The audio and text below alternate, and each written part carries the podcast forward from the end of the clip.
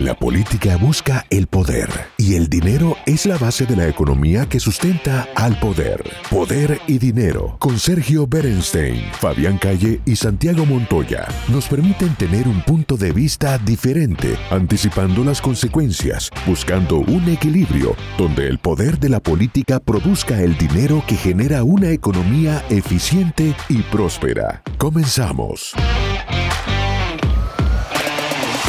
Bienvenidos a una nueva edición de Poder y Dinero, el programa que se emite de lunes a viernes por Americano Media.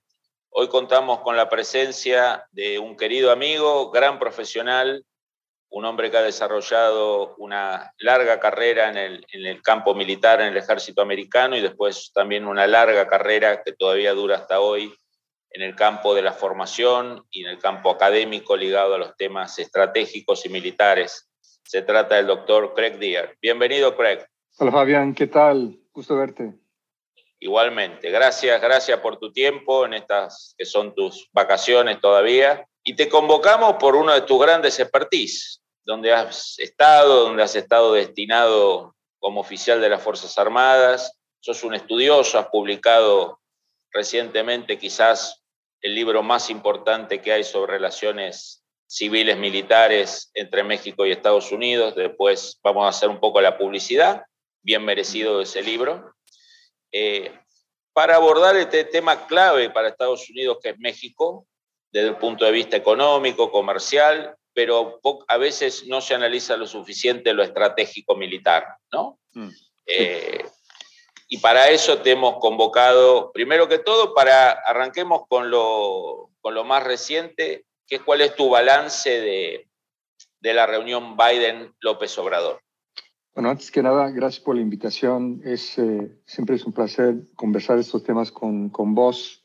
¿Qué podríamos decir de la reunión? Fue una reunión necesaria, eh, postergada por razones, a mi juicio, de, asuntos de, política doméstica en los dos países.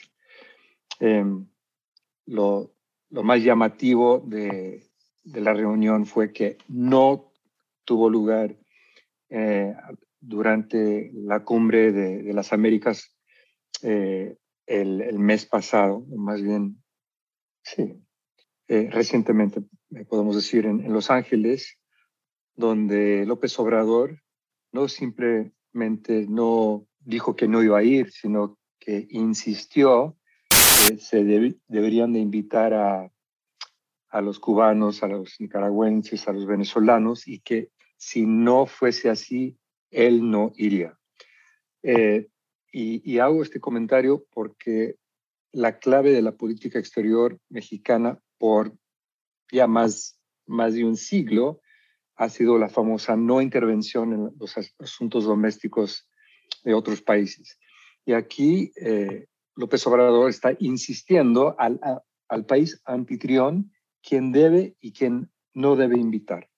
Me pareció de, por lo menos de, mal gusto. Pero bueno, no fue y quizás tratando de, de suavizar los, los aguas, eh, coordinaron una visita eh, de López Obrador a la Casa Blanca.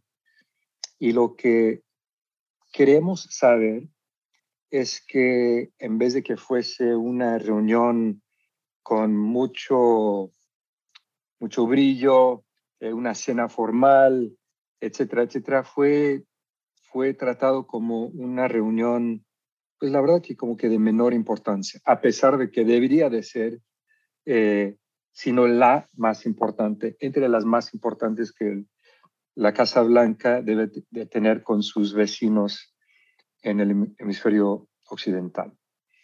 Y, a la vista, pues no se produjo nada, nada extraordinario, con la excepción, no lo hemos tocado, pero quizás eh, en un par de minutos lo podemos abordar, con la captura reciente de Rafael Caro Quintero. Em, y uno podría interpretar que a pesar de que ese, ese señor se había buscado por años y años.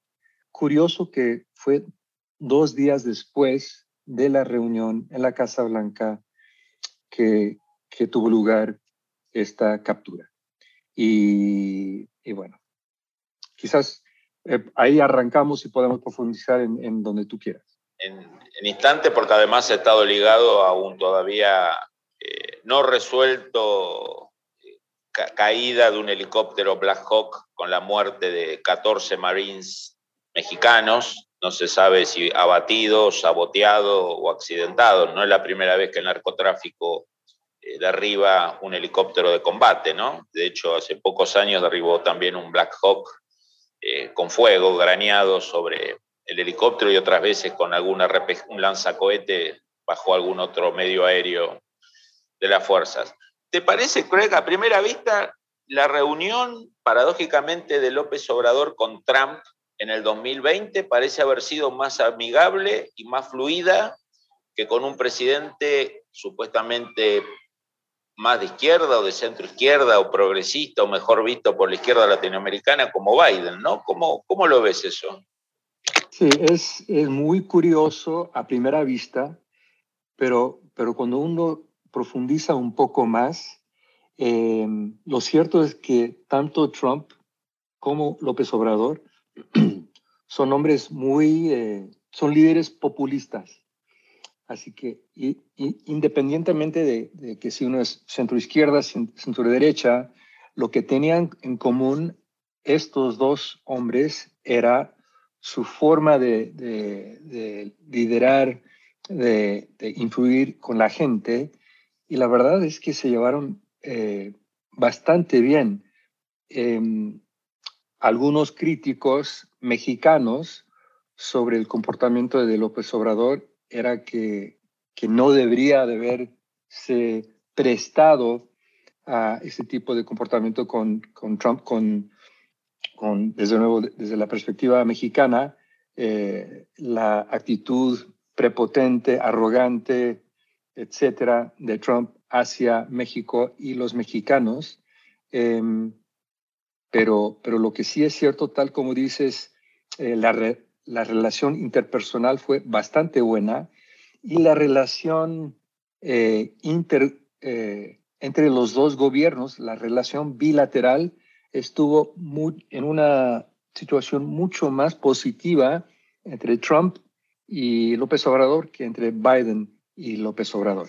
Y, es llamativo tal como, como eh, infieres, si, si Biden es, como lo quieras caracterizar eh, centro izquierda más que centro izquierda y evidentemente López Obrador también tiene su corazón en, el, en, la izquierda, así que ideológicamente se deberían llevar mejor, pero, pero no ha sido así.